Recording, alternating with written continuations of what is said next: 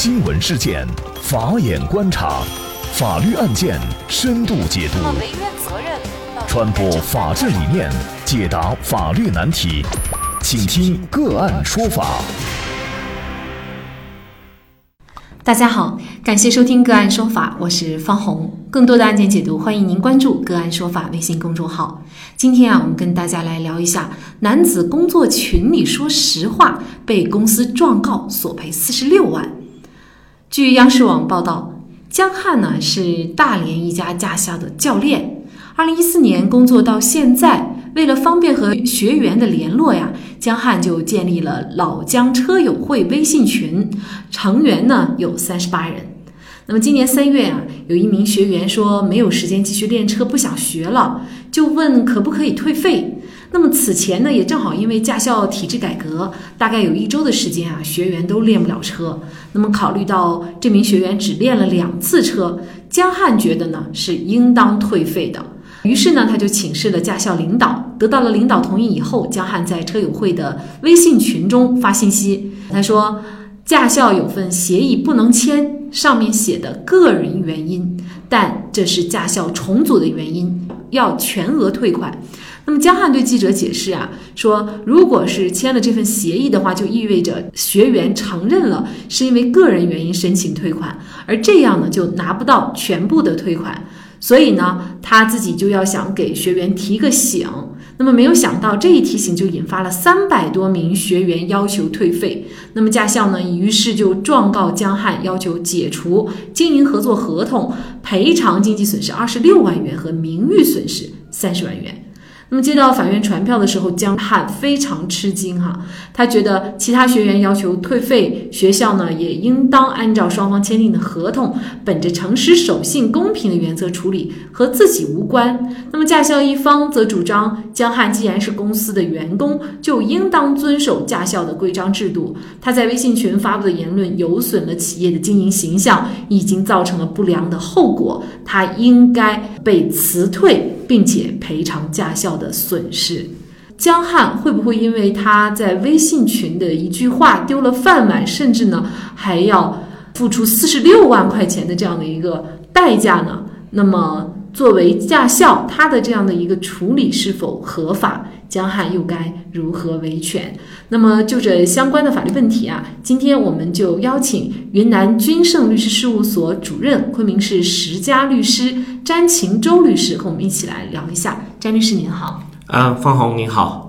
嗯，感谢詹律师。那这个案子当中啊，我们可以看到哈，驾校他要索赔四十六万的依据，就是认为他觉得三百名学员的这个费用学费哈造成的这个损失是江汉造成的。那包括这一部分，另外呢，也侵害了公司的一个名誉权啊。那么首先我们就一个一个来看，就是这个三百多名学员的退费的这个损失，那么这个应不应该由江汉？来赔偿。实际上，本案当中呢，应该涉及到了两个呃不同的法律关系。第一个呢是这个江汉发表的这个言论是否造成了这个学员的这个退费。第二呢就是江汉发表的这个言论呢是否对这个工作单位，就是这个驾校的这个呃名誉权呢造成了损失。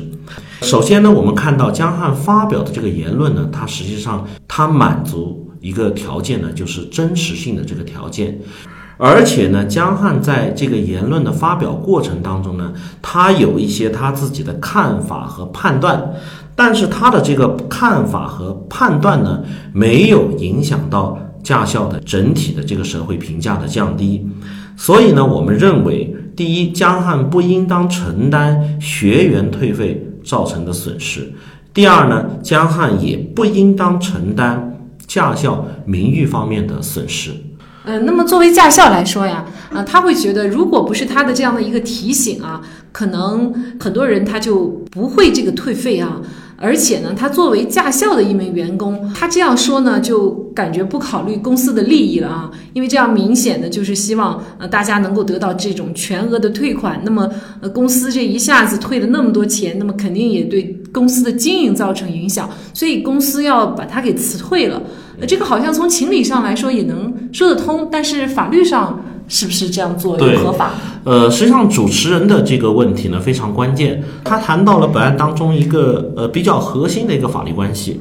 这个江汉的这个行为呢，如果说是他需要赔偿，他应该是被认定为是一个侵权行为。那么我们通常认为呢，侵权行为它要满足几个要件。第一呢，就是说这个行为它本身具有违法性；第二呢，确实造成了损害后果；第三呢，就是说这个行为和损害后果之间具备我们说的因果关系。就是说，江汉发表的这个言论，要是造成学员退款的一个。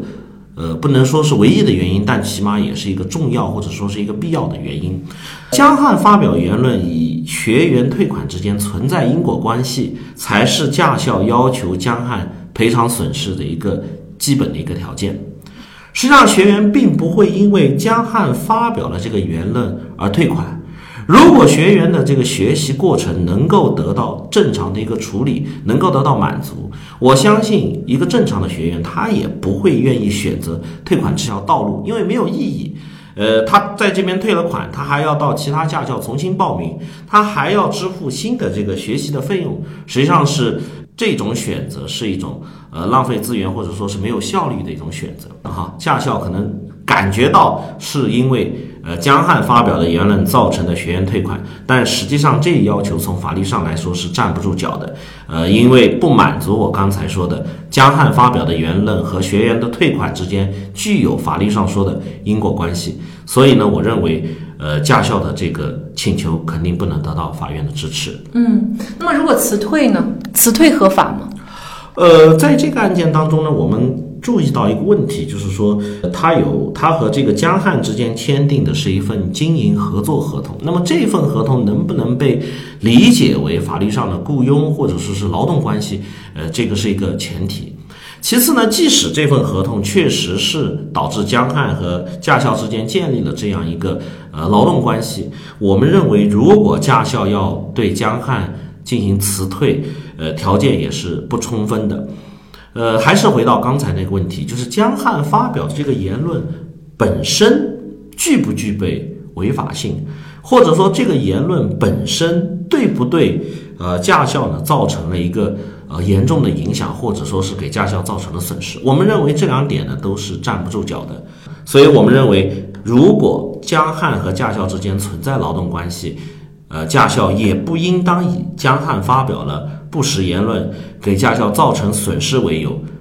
对江汉做出辞退的这样一个处理。那我们来看一下这个案件法院的最后一个审理判决啊。那法院呢，经过审理认为啊，江汉他并没有煽动性的言论造成驾校损失，也没有证据支持。那么关于三百多名学员退费一事呢，是自身原因退学。并且呢，就学费问题和驾校达成了一致，也不能够证明退费和江汉言论具有因果关系，所以呢，法院是对驾校的赔偿诉求不予支持的哈。当然了，江汉还是比较幸运的，他拿到这样的一纸判决书呢，也算是一块石头落地了。但是呢，还有一些网友啊，或者是说公司的员工呢，他因为发表了一些不当的言论啊，就要付出代价了。比如说，有一家公司的员工哈，他在这个公司的微信群里就发了一条信息，他说：“各位，我要离开公司了，老板洗钱骗钱，工资大概只能发到四月，大家早做准备吧。”那么他发了这条信息以后，老板就知道了，老板呢就以其散布谣言、严重违反公司规章制度为由，把他解雇了。经过一裁两审，那么法院终审判决啊，就是单位对于这名员工的解雇并不违法，而且还不需要支付赔偿金哈。那么这名员工他就因为他的言论啊，付出了比较惨重的代价了哈。这个是为什么呢？呃，实际上我们看到啊，呃，这个言论和刚才上一个案件当中江汉发表的言论是完全不同的。呃，江汉发表的言论呢，是对一个客观现实的一个真实的一个描述。但是呢，刚才主持人谈到的这个新的这个案件呢，他发表的这个言论呢，就比较显著的有主观方面的一个描述。更重要的是，他的这种描述，我认为是出现了一个比较大的问题，他与事实不符，他是一个虚构的一个杜撰的言论。我们注意到，他这个言论里面是这样说的：，呃，老板洗钱骗钱。工资大概只能发到四月份，如果啊，他们的公司老板不存在有所谓洗钱骗钱的这样一个行为，同时公司呢经营稳定，工资呢可以按时发放，那么他这样一个言论就显著的呃违背客观事实，而且呢对公司的这个呃经营的这个声誉呢造成严重影响。那么公司以此为由解除与这名员工的劳动合同，呃，并且呢不进行赔偿，我认为是呃合理合法的。因为这个言论刚才谈到了，它违背了两个原则：第一，这个言论它不是真实的，它具有违法性；第二呢，这个言论确实对公司的声誉造成了不良的影响。呃，现在大家都喜欢在网上发言哈，而且呢，这个网上发言呢，它的影响面也比较广哈，可能很多人就会看得到。那么很多员工呢，他无论是工作当中的不满啊，还是说对公司管理制度的不满，他可能都愿意发发牢骚，发在朋友圈里的甚至都有哈。但是呢，有些情况呢，可能就是要为此付出法律上的代价了。那么具体在发牢骚或者在发信息的时候，应该注意些什么问题，才有可能不至于被就推到被告席，或者是说呢，不至于被老板炒鱿鱼啊？呃，实际上主持人谈到的这个问题呢，实际上也是我们今天需要向广大这个听众朋友呢提个醒。呃，首先呢，我们要谈到第一个问题啊，互联网呢，它不是法外之地。每个人在互联网上发表言论，不管你发表的这个言论是通过微博这样的公开、半公开的渠道也好，还是通过微信群，仅是在特定的人群之间扩散也好，啊，还是仅仅我只是一个朋友圈哈，我自己的这样一个朋友圈，只能我自己的朋友看到，不管是在哪个渠道发表呢，这样的言论呢，都必须符合我们国家法律法规的一个规定。满足我们国家对互联网言论的这样一个基本的一个要求，那么这个要求是什么呢？首先，这个要求就是真实，不能杜撰，不能虚构，更不能的造谣也好，或者说是刻意的为了吸引眼球啊，为了满足自己的私欲啊，或者是满足自己的一些不良要求炒作也好，互联网上的言论必须要满足一个要求，就是真实。实际上，如果呃，公司的一些规章制度，或者是公司一些处理，不能让劳动者满意，或者说是公司的最终的一些决定给劳动者造成了一些影响，呃，劳动者对这样的一些呃处理也好，呃，规章制度也好，发表言论，我们认为这个呃是正常的，这个是也是人之常情，对吧？但是呢，你发表的这个言论呢，必须真实。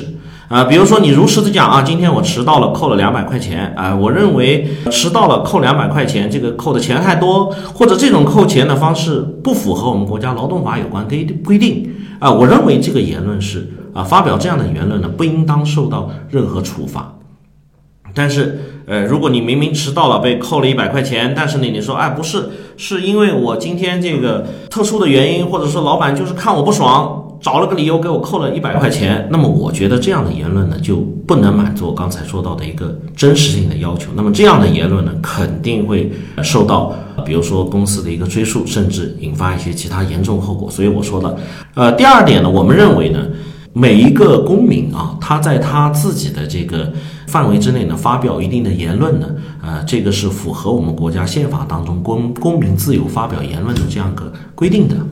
呃，实际上呢，我们每个人都有权对别人或者说企业或者说是其他人呢进行一些评价，甚至呢发表一些批评性或者是谴责性的言论。我觉得这个本身是没有问题的。如果这个言论本身没有造成特别严重的后果，那么我们认为这个言论不应当受到一些追诉或者是公司的一些指责。呃，这样的言论呢，如果仅是呃一些。个人的看法，或者是一些要求，甚至有时候是一些情绪的宣泄。我们认为这样的言论应当得到一个容忍。劳动者发表这样的言论，也不应当受到公司的一个追究。这是我们对言论的第二点意见。呃，第三点意见呢，当然就是一旦你的做法违反了法律规定，那么你就应当承担相应的后果。沈阳市的一位审理这一类案件的法官郑红，他就说呀，他说自己在工作当中啊遇到过诸多祸起微信群的解雇案例哈。最后就是要提醒大家，就是您的这个言论呢可以发表，但是呢一定要注意把好关哈。如果您过了的话，可能自己的饭碗就没有了，甚至严重的话呢，还可能会遭受一些这个索赔和追责。好，那么在这里呢，也再一次感谢云南君盛律师事务所主任、昆明市十佳律师詹庆周律师。那也欢迎大家通过关注“个案说法”的微信公众号，具体的了解我们本期案件的图文资料以及往期的精彩案例点评。另外，您在生活工作当中遇到一些法律问题，都欢迎您通过添加幺五九七四八二七四六七幺五九七四八二七四六七这部电话号码的微信号向我们进行咨询和交流。给大家提供法律问题解答的都是我们节目邀请到的嘉宾了，他们都非常的资深、专业和负责任。感谢您的收听，我们下期节目再见。